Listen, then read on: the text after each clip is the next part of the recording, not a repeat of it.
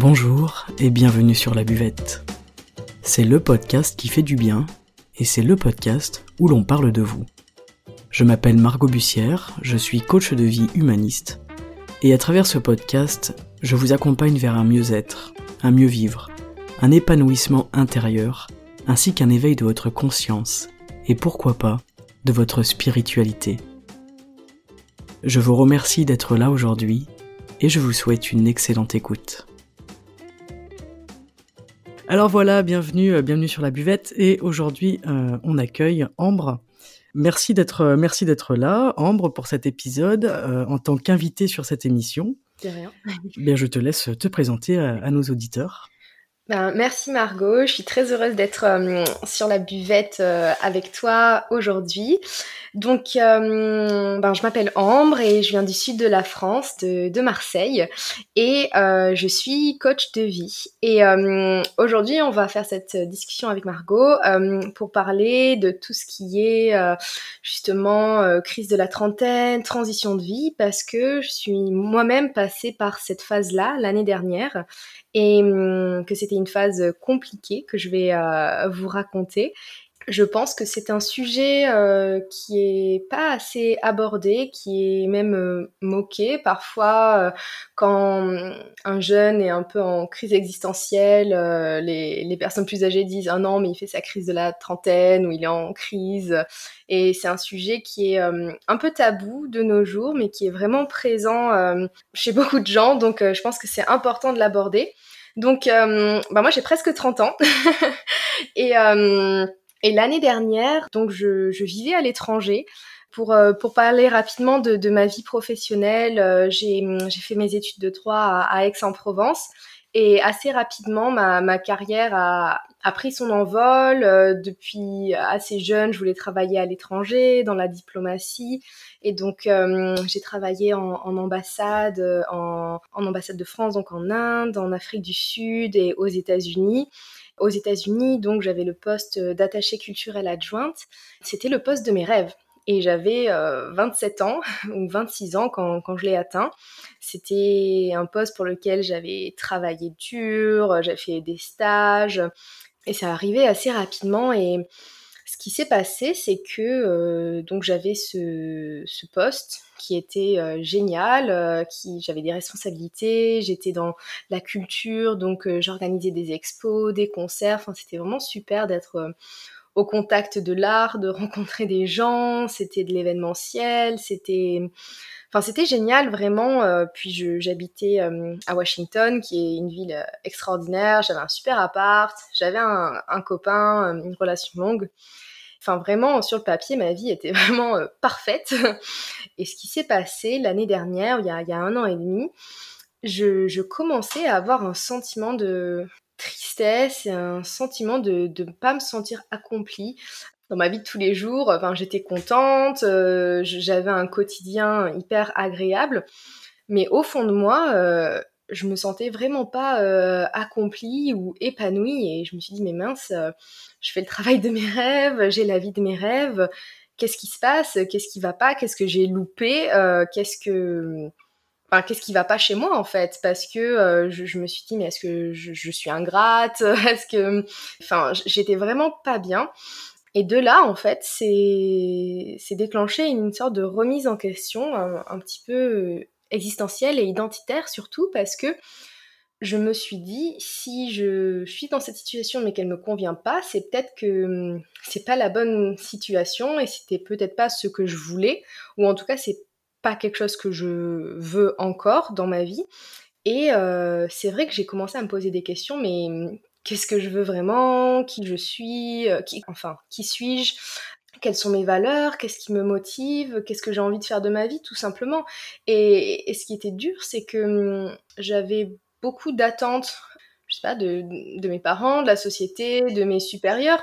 Enfin, surtout, ma, ma famille me disait euh, que j'avais enfin, une très belle carrière devant moi, mais je sentais que euh, c'était pas forcément euh, ça en fait que je voulais continuer à faire, il fallait mettre un terme à tout ça en fait. Il fallait euh, rompre avec euh, tous ces aspects de, de ma vie euh, qui ne me convenaient plus.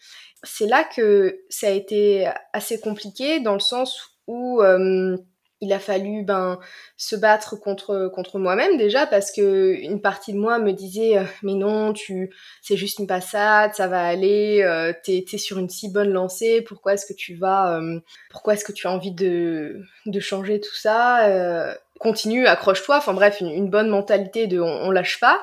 Et une autre partie de moi me disait tu, n'as qu'une vie, euh, il faut pas perdre son temps. Euh, tu, tu as exploré cette voie, tu es allé au bout parce que c'est le sentiment que j'avais, le sentiment d'être allé au bout.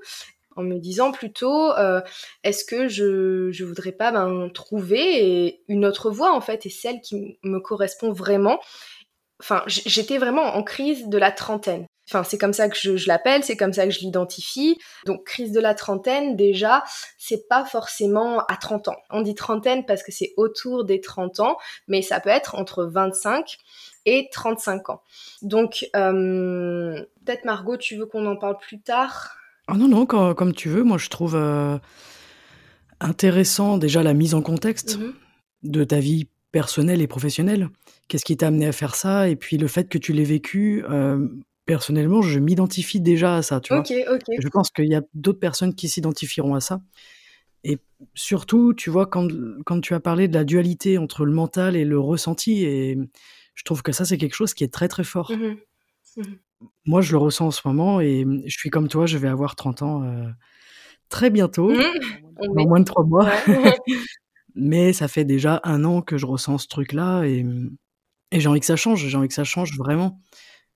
Donc je trouve que ton, ton expérience que tu as vécue, euh, moi ça me parle. En tout cas, euh, personnellement. Puis ça me parle aussi dans mon métier de coach où, où je, je, retrouve ça aussi chez les personnes, en fait, tout mmh simplement. Ok. Ok, ok, bah, je, vais, je, vais, je vais continuer à, à, parler de ça du coup. Donc oui, donc crise de la trentaine euh, entre 25 ans et 35 ans qui a lieu parce qu'en fait, ce qui va se passer, c'est que pendant, dès notre adolescence, pendant toutes nos études, quand on est en train de se développer, avant d'être d'entrer vraiment dans la vie d'adulte, on a des attentes de, cette vie d'adulte. On nous dit euh, quand dès que tu vas avoir ton premier travail, euh, tu vas avoir un salaire qui va te permettre de faire ce que tu veux, euh, tu vas pouvoir te prendre un appart, tu vas pouvoir ne plus habiter chez tes parents déjà dans ce domaine euh, professionnel, on se heurte à une réalité qui est que, ben non, en fait, déjà euh, après nos études, ça va être très, enfin, pour beaucoup, c'est compliqué de, de, trouver un travail, même si on a fait un master. Ensuite, il y a une réalité du travail qui n'est pas forcément euh, hyper épanouissant dans le sens où ben, on commence avec des, des jobs où on a des supérieurs qui nous traitent pas forcément bien parce qu'on est, euh, on est super jeune, on n'a pas d'expérience. Quand on est une femme, enfin moi ça m'est beaucoup arrivé de d'être traitée comme euh, plus une assistante qu'une collaboratrice en tant que telle. Donc ça c'était euh, assez compliqué. Ensuite, quand on entre justement dans cette vie adulte, la, société commence à avoir des, attentes aussi de, nous. Il y a une sorte de, pas un emploi du temps, mais un, rétro-planning, ou en tout cas un, planning qu'il va falloir suivre, euh, que tout le monde connaît. On fait notre première, euh, enfin on a notre premier, nos premières années de travail, ensuite euh, on rencontre quelqu'un, ou avant ou après, on, on, se marie, on se ouais. on, achète une maison, on fait un bébé. Euh, enfin voilà, il y a, toute une suite logique, des cases à cocher qu'on est censé cocher. Et ben, on a une sorte de pression que si on on se range pas en fait dans dans ce, dans ce mouvement, si on ne, on ne saute pas dans, dans, dans cette rivière, euh, qu'on se sente un petit peu euh, en décalage en fait par rapport à nos amis, par rapport à la, société. On a du mal à s'identifier en tant que trentenaire parce que euh, on se dit ok euh, pour être un trentenaire accompli dans sa vie, il faut avoir euh, un super boulot et être heureux. Il faut avoir ben, sa maison, son copain depuis 4 ans et penser penser bébé quoi ça c'était quelque chose qui me enfin qui me mettait beaucoup la pression il y a, il y a un an et demi parce que justement enfin j'étais euh, sur la bonne voie en fait d'être la bonne trentenaire. Euh, voilà, euh, j'étais en couple depuis 4 ans, j'avais un super travail.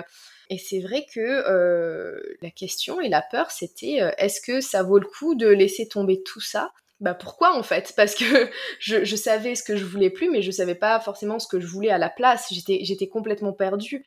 Ce qui s'est passé, c'est que c'était un peu un, saut dans le vide, dans le sens où quand j'ai décidé de, de, quitter mon ancienne vie, enfin c'est aussi, j'appelle mon ancienne vie, enfin oui la vie d'avant, je savais pas dans quoi je je, je m'engageais euh, à la place et hum, ce qui s'est passé, c'est que donc en janvier 2021, j'ai euh, j'ai quitté mon poste à Washington.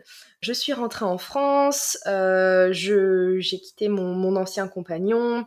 Et donc c'est vrai que c'était tous ces aspects de mon identité. Donc euh, c'est-à-dire je m'identifiais comme euh, une personne qui travaillait en ambassade, une personne qui habitait à l'étranger, une personne qui était en couple. Ouais, ça, ça fait partie de ton identité aussi. Euh, cette vie-là, en plus, qui est une vie particulière, tu vois, un chemin particulier, ce qui fait aussi ta différence, qui fait que tu vas, entre guillemets, sortir du lot mmh et être qui tu es. Ouais, exactement, exactement. Et en fait, c'était terrifiant parce que, enfin voilà, je, me délestais de tous ces aspects de mon identité, mais je, je, savais pas ce qu'il allait en rester quelque part. Je savais pas ce que j'allais trouver au fond. Je, je savais pas si j'allais être rien ou si j'allais être déçue de ce que j'allais trouver. Mais je, je, je sentais que toutes ces choses qui étaient temporaires en fait et à travers lesquelles je me définissais ne me convenaient plus. Et, donc j'ai fait tout ce travail justement de, déconstruction. Et quand je suis rentrée en France, c'était euh, c'était un petit peu comme une, remise à zéro, qui était terrifiante, mais vraiment salvatrice. Et je voulais euh, parler de, quelque chose euh, par rapport à cette crise de la trentaine, justement, là, c'était vraiment une, période de transition importante et je pense qu'on n'y est pas assez préparé. On fait face dans notre vie à de nombreux changements, comme, je sais pas, des déménagements, un nouveau travail, euh, la naissance d'un enfant, la mort d'un proche, enfin bref. Il y a tous ces, tous ces changements qui arrivent dans la vie. Euh, la, la réalité, c'est que même si on comprend ce qui se passe factuellement dans notre réalité, donc il y a une différence entre comprendre ce qui se passe dans notre, euh, dans notre réalité et euh, intégrer euh, psychologiquement cette réalité qui est complètement subjective. Parce que même si ça nous arrive, il y a un, temps d'adaptation entre ok, ça nous arrive et ok, je m'y identifie, je, je m'adapte. Et donc le changement prend entre guillemets réellement quand il est intégré euh, par une phase de transition en fait. Et c'est ça qui s'est passé euh, pour moi quand je suis rentrée en France, c'était une phase de transition parce que j'avais besoin d'intégrer tous ces changements et même si je savais pas encore vers quoi j'allais aller, je savais ce dont je voulais me délester et ce qui me convenait plus. C'était comme un petit peu un, instinct de survie et c'était bizarre parce que quand, quand je suis rentrée en France et que je suis partie de, Washington, j'aurais pu rechercher un, autre travail dans la diplomatie, euh, dans un autre pays, mais j'avais comme un, un, instinct de survie qui me disait mais si tu continues dans cette voie, la personne que tu es au fond et la personne là, enfin les, les, étincelles qui, qui essayent de jaillir vont être complètement étouffées. Donc il fallait surtout pas que je retombe dans, le piège de euh, ben, je retourne je retourne dans mon ancien travail qui est confortable dans ma réalité ça c'est une chose aussi euh, que, que j'ai pu identifier euh, dans, dans notre société la société nous nous donne des, des carottes quelque part pour qu'on se sente euh, bien, euh, qu'on se sente en sécurité et, et, confortable dans nos vies. Par exemple, si on n'aime pas son travail, on se dit ben je l'aime pas, mais euh, j'ai quand même un bon salaire, donc je vais peut-être le garder. Et c'est toutes ces choses en fait qui font que ça va être encore plus dur de, de laisser tomber, même si ça nous même si ça nous convient pas, parce que on se dit ben oui, il y a un sentiment de, sécurité. Euh, je euh, je sais pas, peut-être j'ai un crédit étudiant, peut-être que j'ai un niveau de vie que j'ai pas et j'ai pas envie qu'il qui change. Enfin moi non plus, j'avais pas envie de rentrer chez mes parents, j'avais pas envie de lâcher mon super appart à Washington. Et ma vie. Euh, mais, mais à un moment, c'était une question de, de priorité et c'était vraiment une, une, question de survie. Je, je ne, je, je, me sentais, euh, enfin, pas mourir, mais je sentais que, que c'était le moment de, de, me battre pour moi et de ne pas abandonner mes rêves. Et que là, c'est comme si j'avais sorti la tête de l'eau, que j'avais pris conscience que ça n'allait pas du tout et j'avais deux solutions. Soit je, je, retournais dans ma vie d'avant, dans ma relation, dans mon travail, et je faisais l'autruche, et ça finissait en crise de la trentaine, euh, de la quarantaine ou crise plus tard. Soit je, je, prenais le taureau par les cornes maintenant et j'adressais le problème maintenant en fait et c'est ce que j'ai fait. Mais tu vois, c'est euh, je trouve intéressant le le terme mourir. Tu vois, tu dis j'allais pas mourir mais euh, donc déjà j'allais pas mourir mais ça veut dire j'allais mourir. Mais en fait, c'est aussi une, pour moi, j'identifie ça comme euh, une mort intérieure. Tu vois, il y a quelque chose qui meurt euh, à l'intérieur de nous, en fait, tout simplement. Et là, tu sais que le changement, il est inévitable. Mais vraiment, qui, qui, il y a tout qui te pousse à ce changement et surtout l'inconfort, tu vois. Lorsqu'on est vraiment plus confortable dans sa vie, dans, dans son existence, c'est vraiment qu'il faut changer quelque chose. Mais je pense que le changement, il est de toute façon toujours extrêmement effrayant. On n'a pas envie de changer parce que, comme tu l'as dit aussi, il y a une notion de perte de quelque chose derrière. Dès lors que tu vas changer une situation, tu perds quelque chose. Mais c'est la même chose que ben, changer de voiture, tu perds ton ancienne voiture. Et ça, c'est un peu le, syndrome de Tarzan, j'en avais parlé dans un épisode. Tu sais, c'est Tarzan qui, qui se déplace de liane en liane, mais en fait, pour avancer, il est obligé de lâcher la liane qui tenait avant, ah euh, celle qui la lance en fait vers la prochaine liane. Et du coup, entre les deux lianes, il est au-dessus du vide. Et ça aussi, t'en as parlé de cette espèce de sensation de, de saut dans le vide. Mmh t'es vraiment au-dessus du vide et ça peut faire peur. Sauf que si t'as peur de lâcher la liane d'avant et d'attraper celle qui est après, t'avances pas. Ou tu restes ben, sur ta liane qui du coup n'est plus en mouvement, puisqu'au bout d'un moment elle perd du mouvement, tu vois. Mmh elle est là pour te faire avancer. Ou euh, tu, tu, la lâches mais t'attrapes pas celle qui est devant et dans ce cas tu, tu tombes, tu mmh tombes par terre et tu reviens à zéro, tu reviens au début et tu dois remonter et reprendre de l'élan et aller chercher une nouvelle liane. Tu vois, ah ce, syndrome de Tarzan, je le trouve intéressant pour euh, justement pour ce que tu es en train d'expliquer là. Je trouve que visuellement, ça fait une petite image euh, où on peut vraiment comprendre l'importance du mouvement, l'importance de changer et d'y aller. Et puis parfois, tu vois, c'est un saut dans le vide. Et parfois, c'est intéressant de pas trop, euh, pas trop mettre du mental dedans. Entre mental et ressenti, ben d'essayer vraiment de ressentir Waouh, en fait là, ben ouais, je fais le point sur ma vie, j'ai besoin de quoi? Qu'est-ce que j'ai envie? Qu'est-ce qui me fait vibrer? Et oui, on a 30 ans et puis euh, ben on n'a pas d'enfants, tu vois, moi je suis locataire, je, je pensais qu'à 30 ans j'aurais, je serais propriétaire d'une maison, je pensais même que j'aurais des enfants, euh, je pensais que je gagnerais ma vie euh, de façon décente. Aucun de ces critères-là, il est acté. Cependant, je fais quelque chose qui me plaît, c'est sûr. Ça me plaît de faire des podcasts, ça me plaît d'être coach de vie, etc mais j'ai l'impression d'être en retard, entre guillemets, sur, sur, les personnes de mon entourage, de mon âge, tu vois. Mmh Donc évidemment, c'est aussi le schéma sociétal qui fait cette énorme pression et qui fait qu'on se compare en fait à d'autres. Si demain on enlevait les âges, si demain on n'avait plus de date de naissance et puis qu'on savait pas quel âge on avait, ce serait fabuleux parce que il y aurait énormément moins de comparaisons, tu vois. Et on dirait pas aux personnes ah t'as 30 ans bah tu fais quoi dans la vie? T'as des enfants t'es marié t'es nanan t'es paxé euh. Euh, bah non, on, dirait, bah tu es qui en fait? Qu'est-ce que tu fais dans la vie? Tu es qui? C'est quoi tes passions? Où tu habites? Qu'est-ce qui se passe dans ta vie en fait? Comment tu nourris ta vie?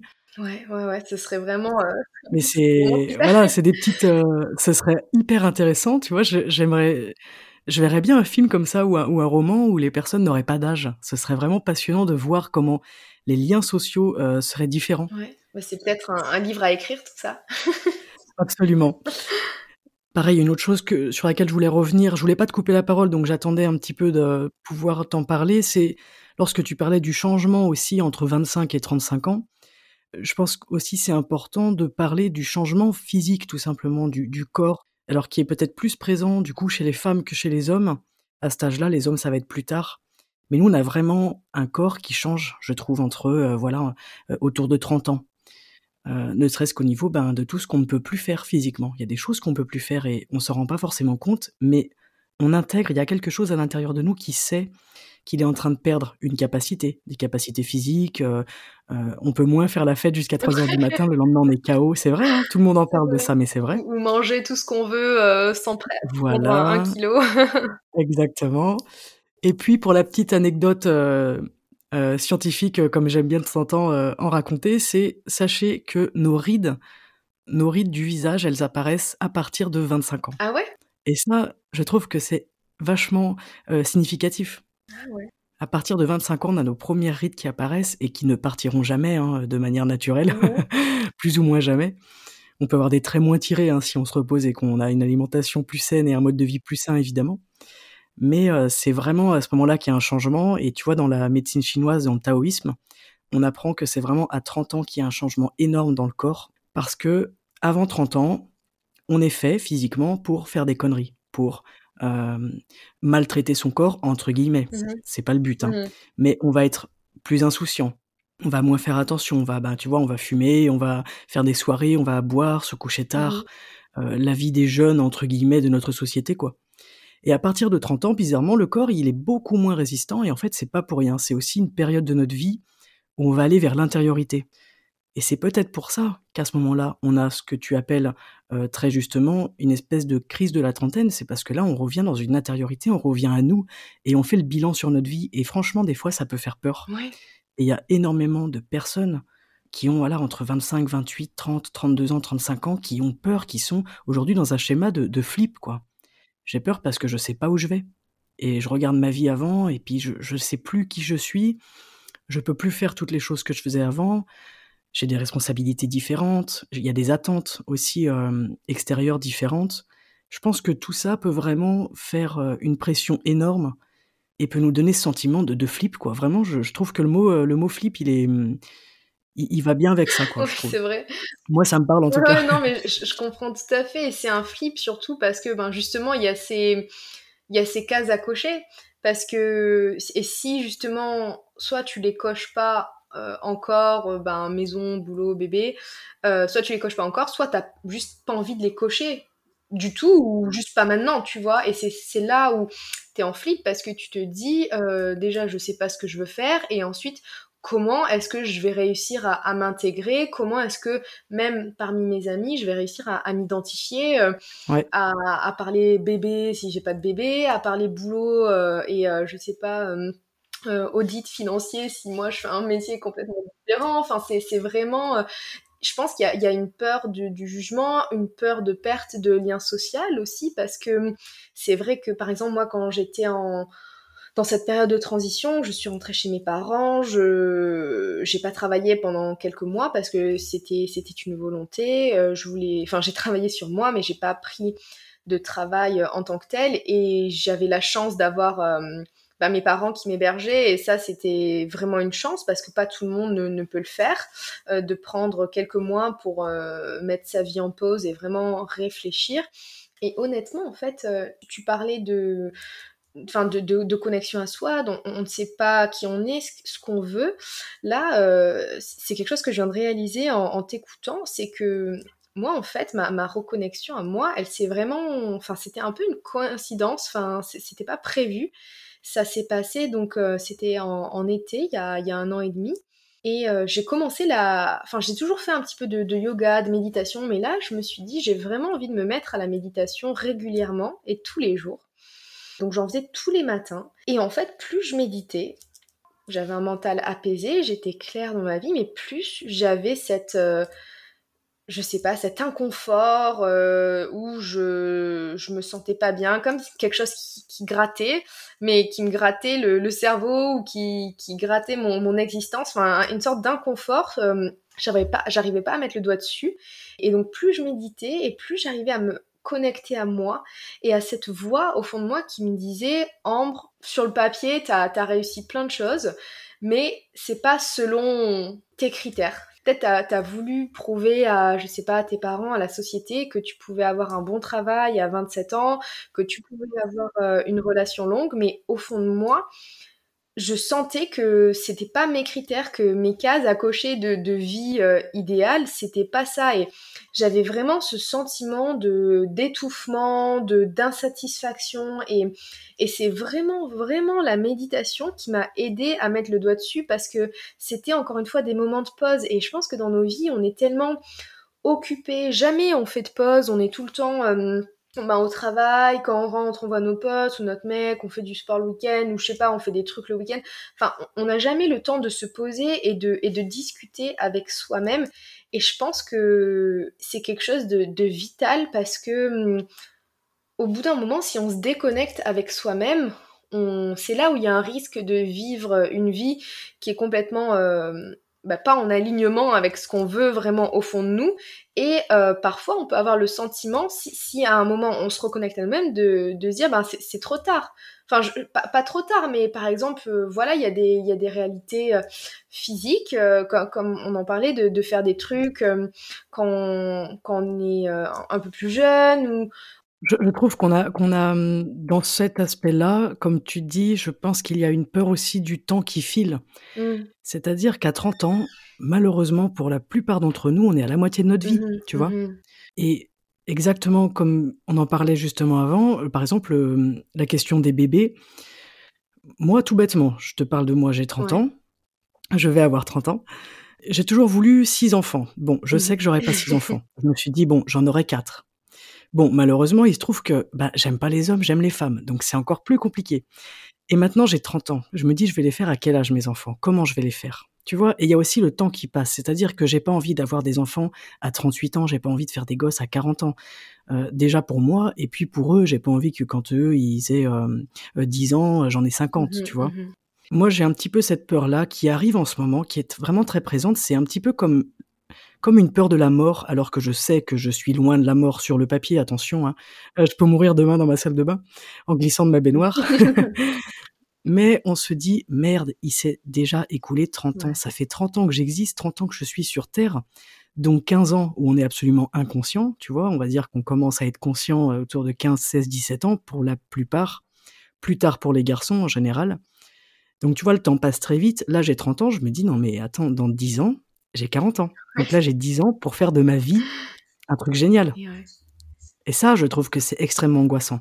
Et là, il y a une réalité physique parce que euh, ben, le, temps va justement avec cette réalité physique. Quoi. Plus le temps passe et plus notre enveloppe physique, elle devient fragile, plus elle devient problématique, entre guillemets. Et après cet inconfort-là, je pense qu'il est utile et nécessaire parce que ça, je pense vraiment sincèrement que c'est dans l'inconfort qu'on évolue qu'il y a toujours une part de souffrance, qu'elle soit physique ou mentale. Euh, c'est ça qui nous permet vraiment d'évoluer à l'intérieur, exactement comme tu disais, euh, d'avoir cette espèce de dialogue interne, de dialogue de, soi face à soi. Et c'est quelque chose qu'on a peut-être plus tard dans la vie, tu vois. c'est vrai.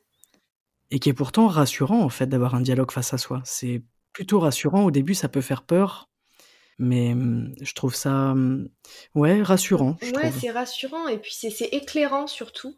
C'est éclairant de, de se dire, mais en fait, je pensais que j'étais perdue, mais au fond de moi, j'ai une voix qui me guide. On peut appeler ça, je sais mmh. pas, la voix intérieure, l'intuition, euh, la voix du cœur.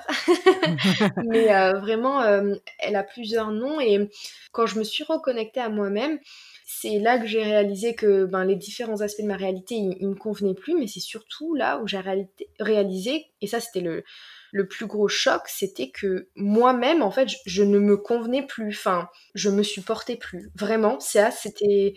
C'était très dur de se dire. C'est ben fort comme euh, sentiment. Ça. Ouais, hein. c'était. Je, pensais que j'étais cette femme euh, légère et accomplie euh, et et joyeuse et forte.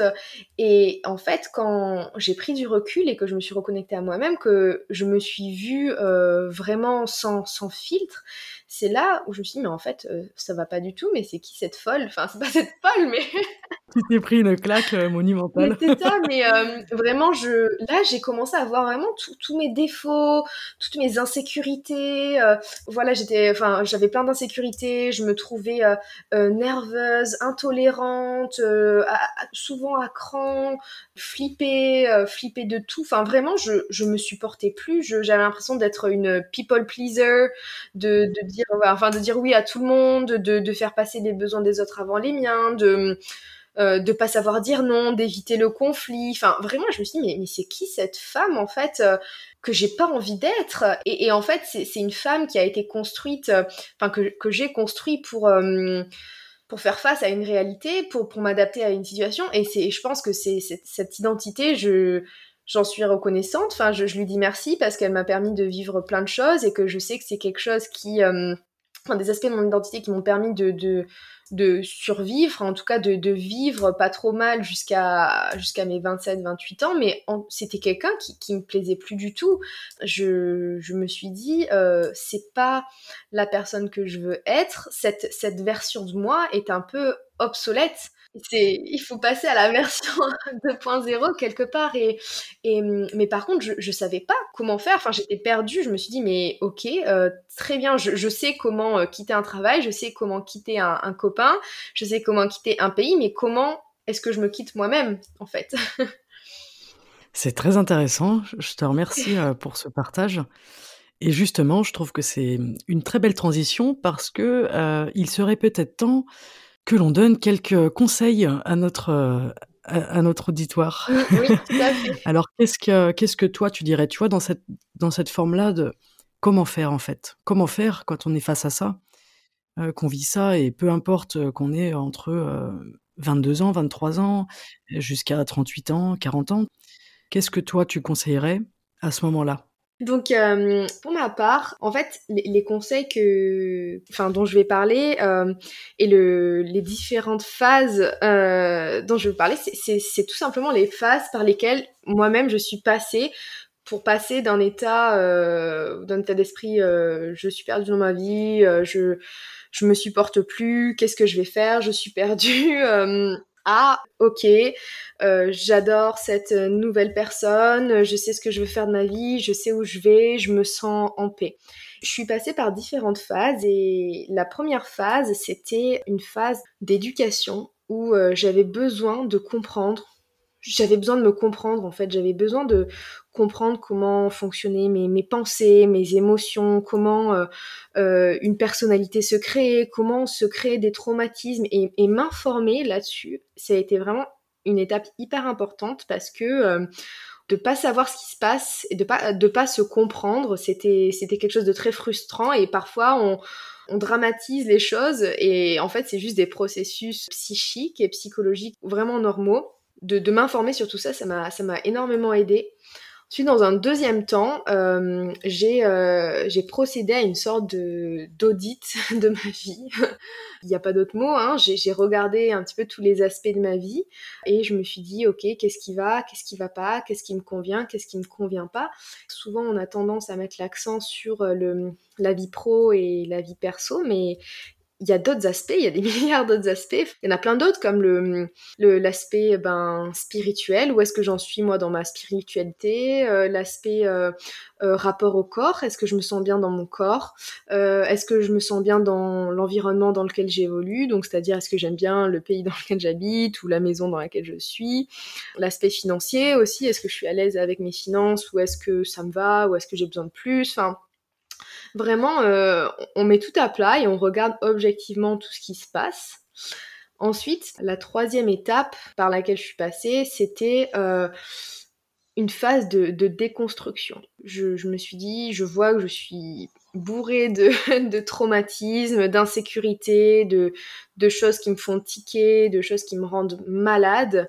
Euh, comment est-ce que je fais pour pour déprogrammer tout ça en fait et comment enfin déprogrammer et surtout guérir tout ça parce que c'est un travail de, de, guérison tout le monde me enfin me, me, voyait comme euh, et m'appelait euh, c'est l'hypersensible enfin et c'était quelque chose que je prenais très mal mais c'était une réalité je, je, pleurais tout le temps tout m'offensait euh, tout m'affectait et donc j'ai fait un travail de, de, de, guérison notamment un travail à travers le, le shadow work donc qui est euh, un, un, travail psychologique d'intégration des, des, parties de nous qu'on qu'on a reniées en fait parce que ces parties on en est gêné, on en a honte.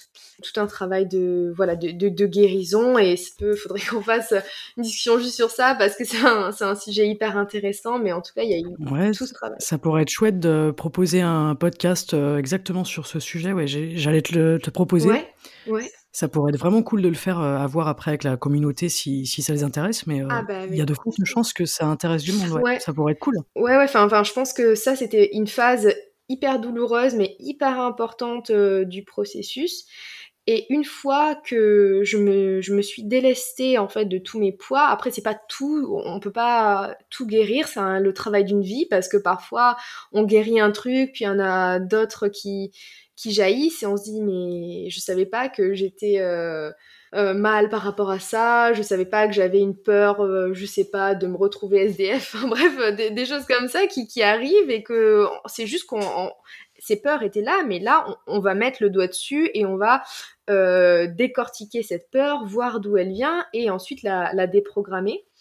L'étape d'après, une fois que je m'étais délestée de la, plupart de ces traits négatifs que je ne voulais plus euh, incarner, euh, c'était ok, je sais qui je ne veux plus être, mais qui est-ce que je veux être? À la place.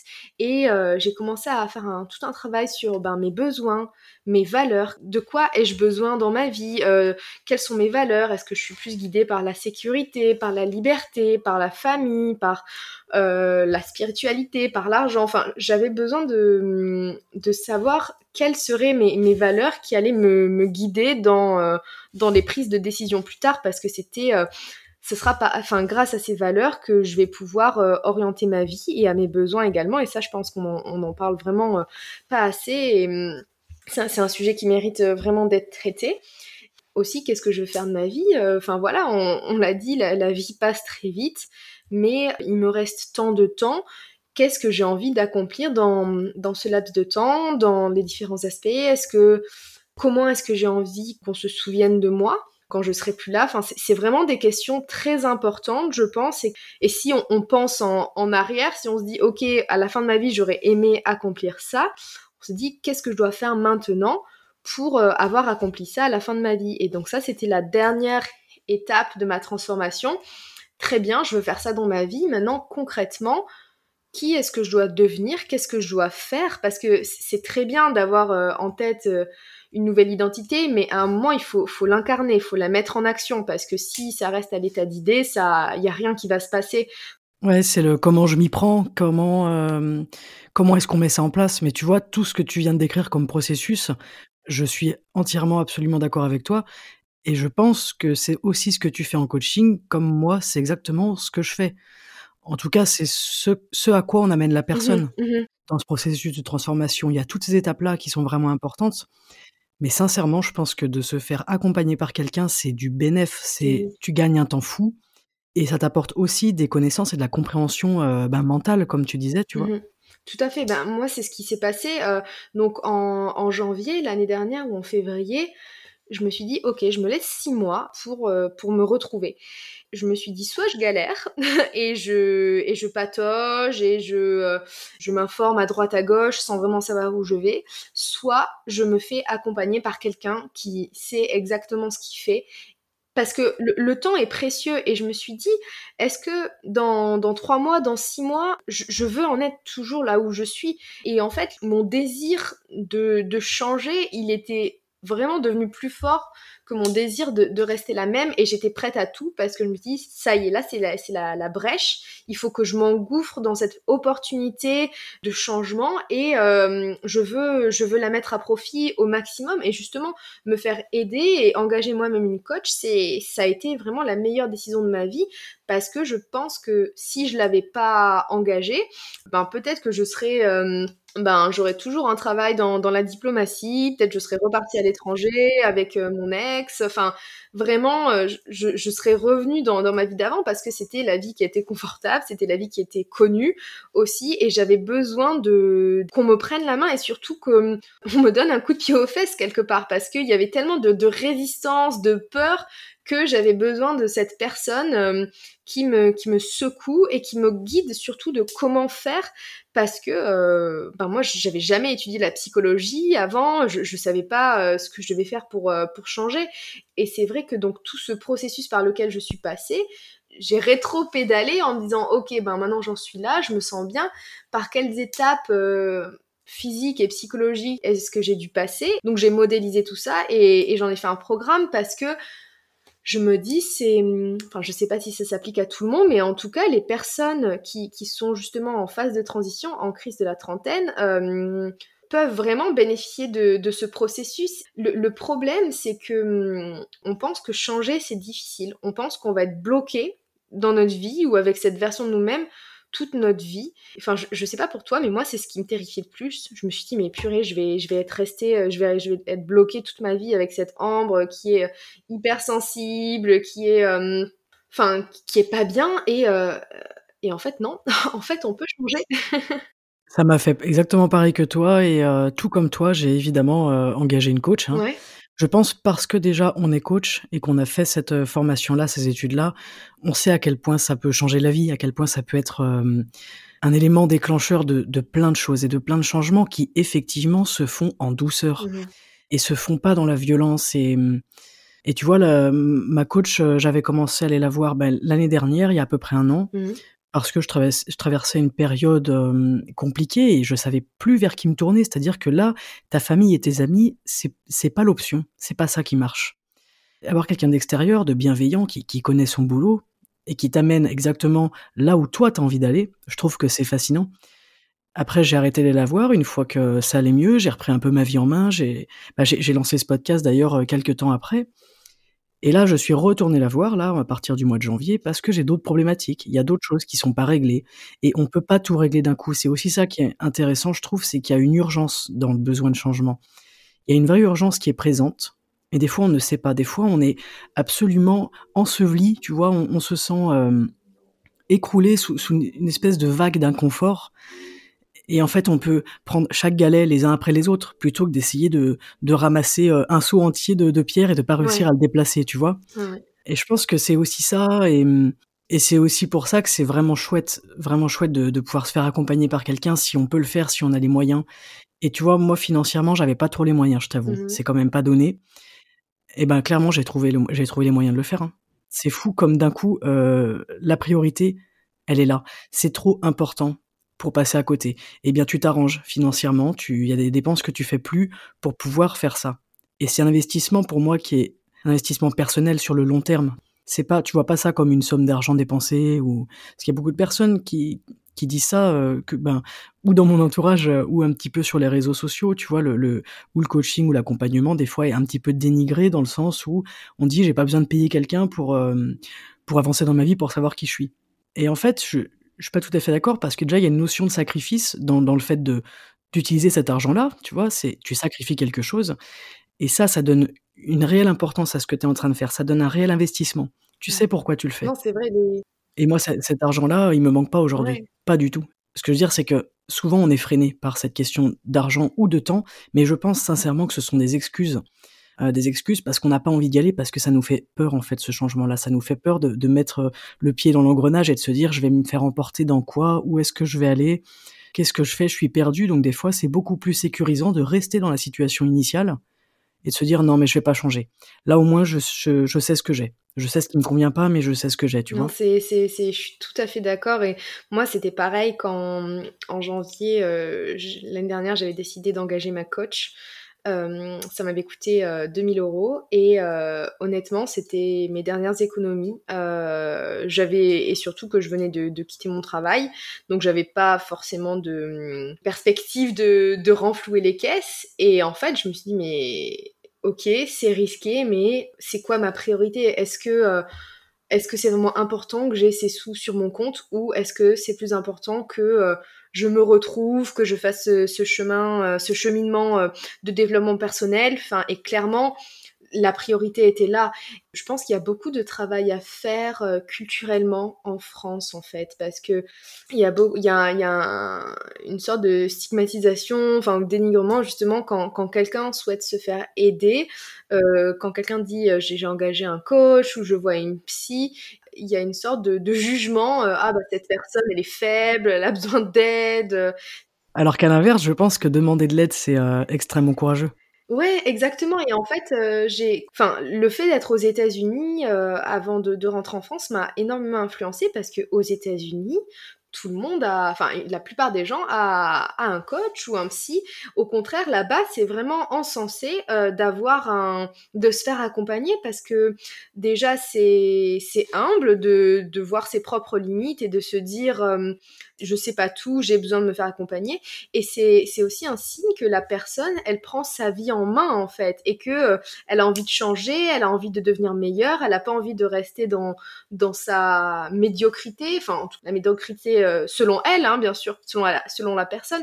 Et euh, là-bas, avoir un coach, c'est vraiment euh, quelque chose de génial, quelque chose d'hyper positif. Comme quoi, c'est vraiment sociétal, hein Mais clairement, et je pense que c'est important qu'on fasse changer les, les mentalités autour de ça en France parce qu'il y a une sorte de de honte. Enfin, moi, j'ai certains clients qui me disent, mais je j'ai honte de dire que je me fais accompagner. Et en fait, je pense qu'il faut qu'on fasse partie de ce mouvement qui fasse changer les choses et qui démocratise l'accompagnement parce que comme tu disais, c'est pas du tout un signe de faiblesse, c'est au contraire un signe de force, un signe de désir de changement et un signe de je vais me confronter à, à cet inconfort pour passer à, la vitesse supérieure dans ma vie et à la, prochaine version de moi-même. Et ça, c'est quelque chose, je pense que notre génération de, de coach a, vraiment une, mission, euh, enfin, c'est une chose que notre génération a pour mission. Ouais, je suis bien d'accord. Mais je pense aussi que c'est une chose que la génération qui arrive euh, à laquelle cette génération va être plus ouverte, tu vois? Mmh, ouais.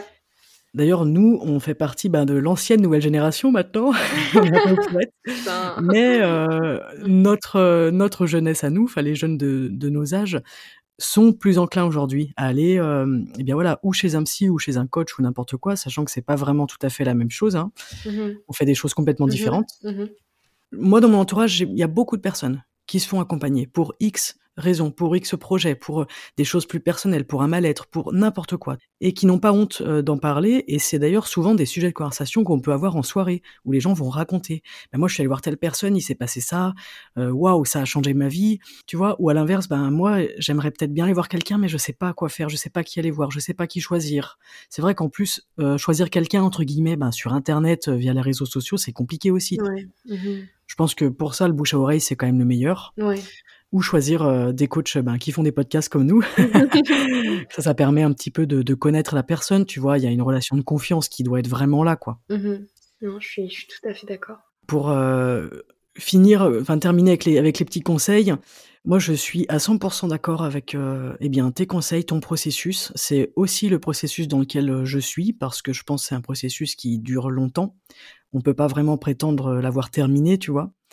Il y a aussi autre chose que je trouve important, c'est un peu plus passif, on va dire, mais vraiment, tu vois, euh, cultiver la gratitude, cultiver le mmh. fait d'être reconnaissant de ce qu'on a aujourd'hui et du chemin qu'on a parcouru, de là où on en est, de qui on est, et s'autoriser à faire un bilan bienveillant de, de soi, de notre vie, de ce qui se passe à l'intérieur de nous, vraiment dans le but de se reconnecter à soi-même, quoi, d'arriver à s'aimer, parce qu'il y a aussi un énorme mal-être, je trouve, euh, qui est dans le manque d'amour de soi. Et l'amour de soi, c'est pas avoir un ego surdimensionné, hein, bien au contraire. L'amour de soi, c'est mmh, beaucoup plus profond que ça. Et ben dans l'épisode de 5 minutes euh, que j'ai enregistré ce matin, mais qui a été diffusé du coup mercredi, je parle de l'amour de soi par le corps. Et ça passe par euh, eh bien les complexes, etc. Et j'explique en fait que l'amour de soi passe par notre corps, par l'acceptation et l'amour de notre corps. Et notamment dans le sujet qu'on aborde aujourd'hui, dans le corps qui change. Dans, un corps qui va vraiment changer et qui va continuer à changer jusqu'à nos 60, 70 ans. Oui. C'est vrai, hein, des fois, je fais ce petit exercice où je m'imagine à 70 ans je me dis oh, comment est-ce que je vais être? Comment est-ce que mon visage il va être? Est-ce que je vais être toute ridée? Est-ce que je vais avoir euh, les yeux qui tombent? Est-ce que tu vois, c'est mmh intéressant. Ouais, c'est vrai. Est-ce que mes muscles ils vont euh, s'affaiblir? Est-ce que je vais perdre des muscles? Est-ce mmh. que euh, tu vois Des fois, je, regarde les mamies dans la rue et puis je me dis c'est drôle. le corps des mamies, c'est mmh presque tous les mêmes corps. Et c'est logique, hein, c'est normal. Puis il y a aussi la gravité tout simplement qui fait ben, que le, la matière tombe. Hein. Et euh, des fois, ça fait un petit peu peur de se dire, euh, waouh, là, j'ai peut-être mon meilleur corps. J'ai 30 ans. J'ai un corps qui est encore bien actif, qui est, qui est beau, qui est fort. Euh, j'ai une peau, ben, on a, on a une peau qui est, comment dire, encore élastique, mais qui se tient bien. On n'a pas beaucoup de rides, on a le regard pétillant. Mmh on peut aller faire un footing sans se poser de questions, tu vois. Ouais, c'est vrai. Et du coup, des fois, ben, moi, je fais ça un petit peu le soir, tu vois. Je me dis, ben, je suis reconnaissante pour le corps que j'ai. Je suis reconnaissante de ne pas avoir de maladie, par exemple, tout simplement. Et tu fais ça comment? Tu, tu, parles à, ton corps? Tu, tu l'écris? Alors, moi, je, je n'écris pas ce genre de choses. C'est vraiment une conversation que j'ai avec moi-même. Et souvent, c'est quand je me mets dans mon lit le mmh soir. Mmh euh, si je suis toute seule, je peux le faire à haute voix. Mais si je ne suis pas seule, je le fais dans ma tête. Tout simplement, comme on disait, parce que ça peut être un petit peu mal vu, tu vois? On, mmh comprend pas tout à fait ça encore, hein, de se mmh parler à soi-même, de, se dire ben merci. Euh. et puis voilà, je fais un peu le bilan de ma journée. Euh, ben, je suis contente pour euh, pour ça, je suis contente d'avoir fait ça, je suis je suis reconnaissante pour ça. Et aussi, à l'inverse, de dire, de se dire à soi-même, d'assumer qu'est-ce qui nous a pas plu aujourd'hui. Là où j'ai fait des conneries, là où j'ai pas été cool, là où j'ai été tendu, là où j'étais en colère, là où j'ai été euh, moins productive, là où je me suis mal parlé aussi, tu Mhm, vois. mhm. Comment est-ce que je me suis traité aujourd'hui? Est-ce qu'aujourd'hui je me suis bien traité? Ça va aussi dans, avec l'alimentation. Il y a des jours où je vais manger n'importe comment et le soir je me dis aujourd'hui j'ai pas très très bien traité mon corps puisque je vais pas apporter des super choses. Ok, c'est un bilan vraiment bienveillant, c'est-à-dire ok ben écoute demain matin je sais ce que je vais faire, je me réveille, je vais boire mon jus de citron. Je bois un jus de citron le matin, euh, voilà, trop c'est une petite habitude. Ouais. Et puis, je vais peut-être euh, faire autre chose. Je vais euh, ou aller courir, je vais peut-être m'étirer, je vais essayer de prendre soin de mon corps demain, puisqu'aujourd'hui, je l'ai pas fait extrêmement bien.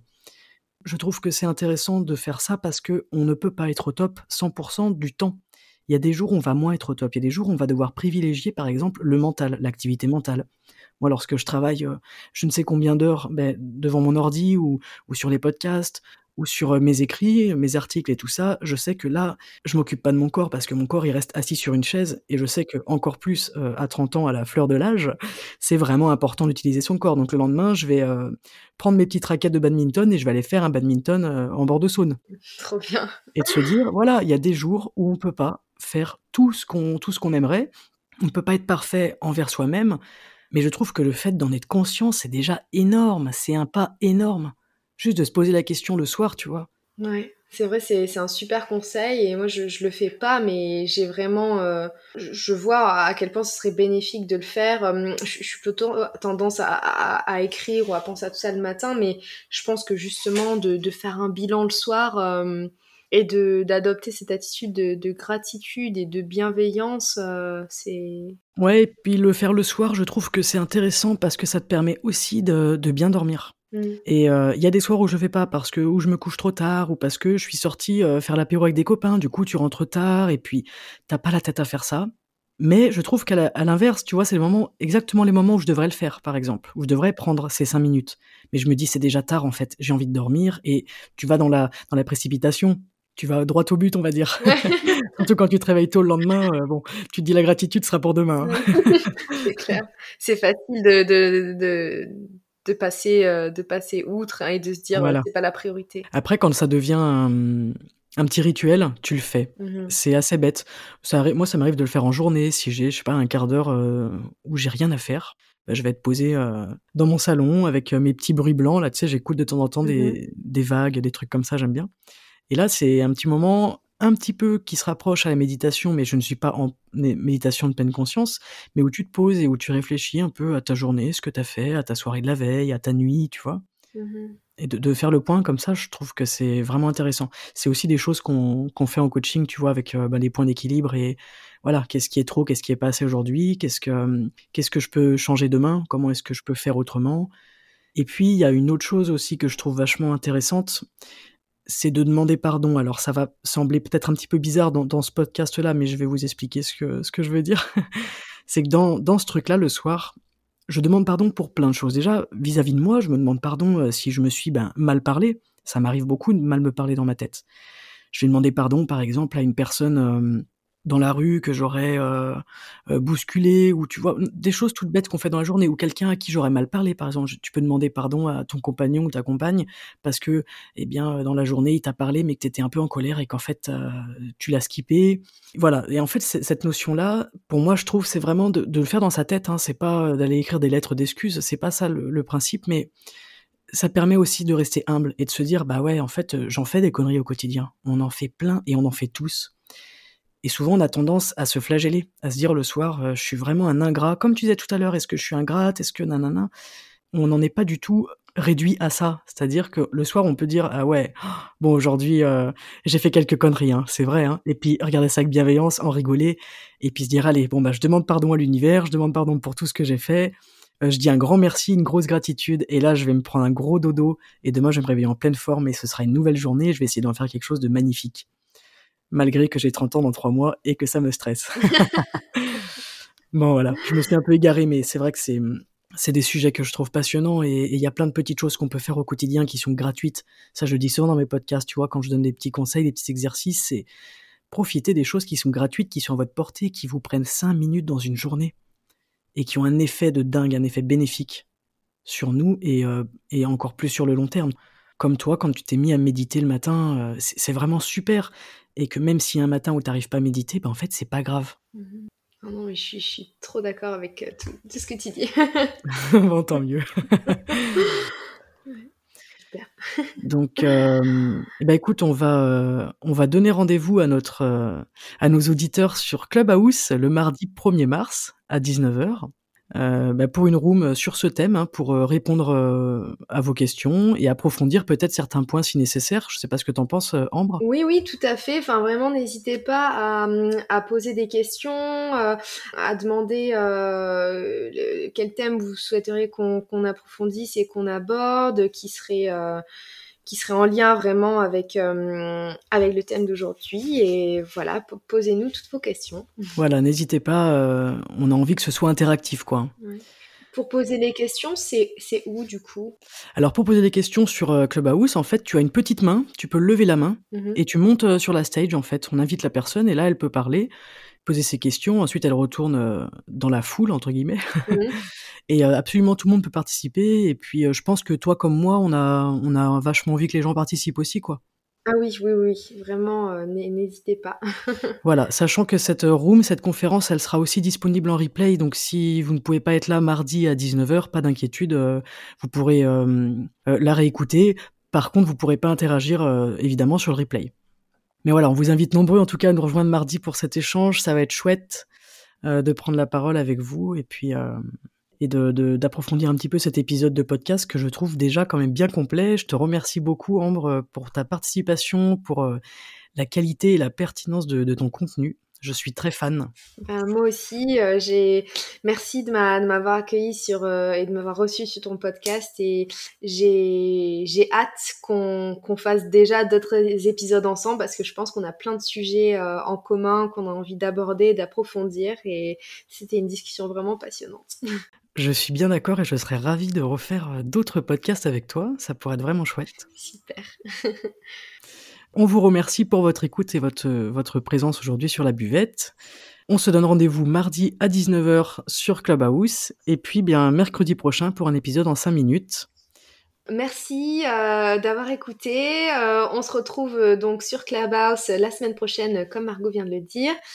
si vous voulez me retrouver sur les réseaux sociaux, je suis sur Instagram. Mon identifiant Instagram, c'est at seren.ambre, donc S-E-R-E-N ambre a m b r e et je serai ravie d'échanger avec vous et de répondre à vos questions et à mardi j'ai oublié de préciser que mon club sur Clubhouse s'appelle La Voix du Cœur. Alors je vous donne rendez-vous sur cette application très sympa. Que vous soyez trentenaire ou pas, j'espère que cet épisode vous aura plu. En tout cas, si vous êtes encore là à la 57e minute pour ce premier format long, c'est que ce doit être le cas. Je vous remercie tous individuellement pour votre soutien, pour vos retours, pour vos commentaires. Si cette interview vous plaît, n'hésitez pas à nous mettre un 5 étoiles sur Apple Podcast ou sur Spotify, et pourquoi pas un petit commentaire pour donner de la visibilité à cette émission et la faire découvrir à d'autres personnes. Comme d'habitude, prenez grand soin de vous et n'oubliez pas que vous êtes extraordinaire, peu importe l'âge que vous avez ou la vie que vous avez. Cochez vos propres cases et autorisez-vous à vous épanouir comme la belle fleur que vous êtes. Je remercie Ambre pour son temps et sa belle énergie et je vous remercie pour votre écoute. Je vous souhaite une excellente journée et à très bientôt sur la buvette.